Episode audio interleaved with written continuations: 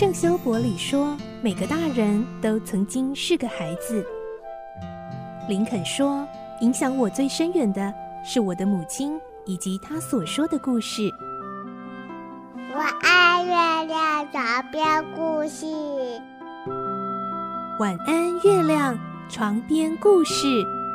小青姐姐邀请每一位大孩子、小孩子一起听故事，不管多忙，也要和你一起听故事。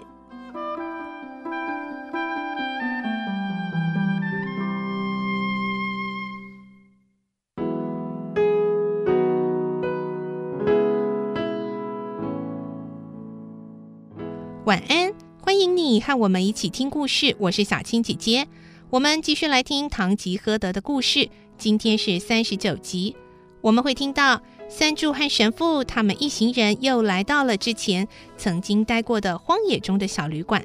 三柱竟然看见唐吉诃德在房间大战巨人哦！来听今天的故事。《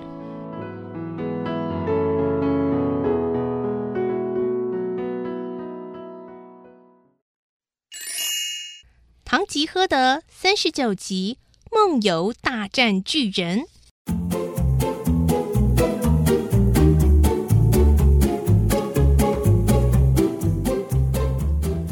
老板娘安顿好唐吉诃德之后，一出来就揪住理发店老板的胡子说：“啊啊！出钱后再给你的东西可以还我的吧？”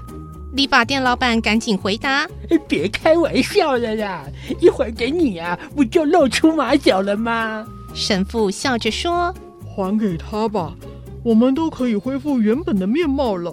我们可以对骑士说，因为遇到送往囚犯船的要犯们逃到这间旅馆来，米可米公主的随从已经先赶回国去了。”神父和理发店老板把借用的东西交还给老板娘后，就开始用餐。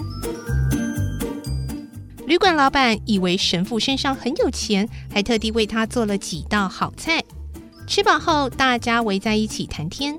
突然，三柱从阁楼上狼狈地跑下来，说：“糟糕了，啊，快来救命啊！”他抓起神父的手。他们两个揪在一起，打得落花流水。我家主人把巨人的头像切萝卜似的，一刀砍了下来。胡说！巨人住的地方还很远呢。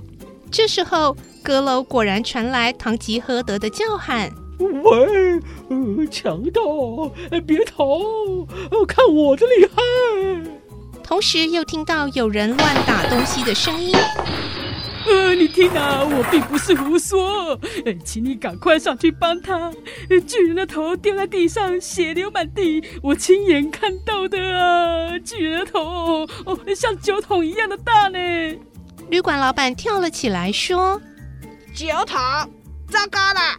那个疯子可能打破了放在阁楼上的葡萄酒，你看到的血就是葡萄酒啊！”旅馆老板率先冲上阁楼。神父、理发店老板卡蒂尼奥等人也紧跟在后。上楼之后，众人一看，唐吉诃德只穿着内衣裤，以万夫莫敌的气势正在挥戈作战。他戴着红色的头巾当做头盔，左手拿着毛毯当做盾牌，右手挥着长矛，不分青红皂白，向前后左右乱刺乱砍。原来唐吉诃德一心想要跟巨人作战，所以做了一场与巨人大战的噩梦，把架上的葡萄酒桶都砍破了，葡萄酒流得满地都是。旅馆老板看到这个情形，气得挥起拳头往唐吉诃德的头上猛力打去。但是就算这样，唐吉诃德还是没有清醒过来。巨人，别逃！我要杀了你！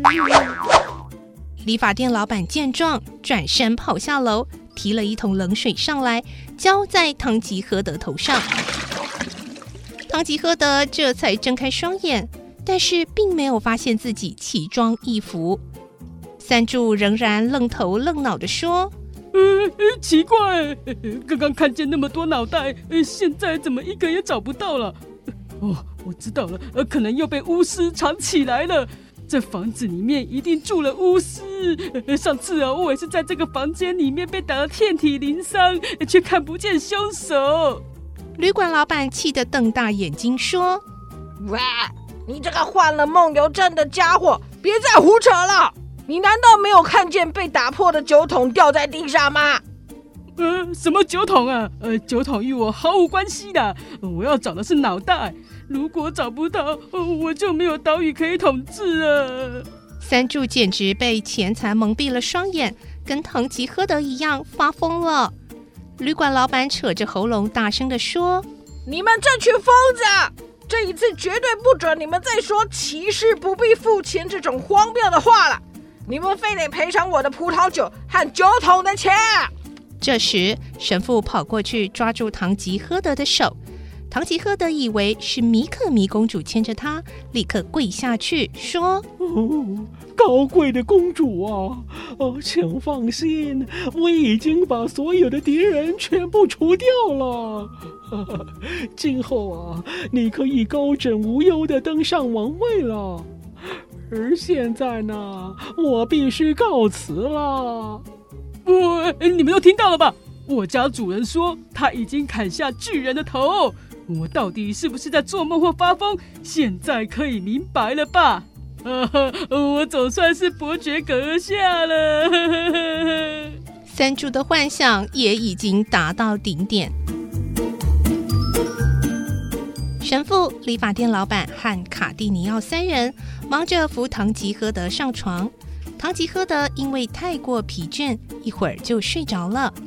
他们又安慰了一下找不到巨人脑袋而垂头丧气的三柱，然后再劝旅馆老板大事化小，小事化无。可是老板夫妇眼看着陈年的葡萄酒被搞得一滴不剩，仍然很不甘心地继续叫骂。神父一再好言相劝：“老板，别再生气了，关于你的损失。”我一定负责赔偿，绝对不会让你吃亏的。这时又来了几位旅客投诉，老板夫妇只得暂时停止叫骂。这些来投诉的旅客分别是骑着马的四个男人和一个女人，以及两个随从。四个男人都戴着长矛和盾牌，用黑布蒙着面。女人穿着白色的衣服，也戴着面罩，一行人全都静默无言。旅馆老板笑嘻嘻地向他们问东问西，可是他们毫无反应，使旅馆老板不知如何是好。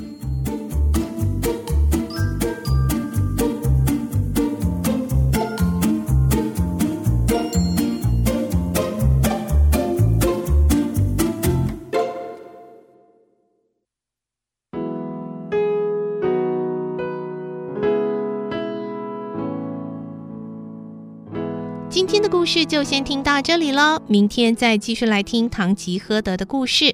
我是小青姐姐，祝你有个好梦，晚安，拜拜。小朋友要睡觉了，晚安。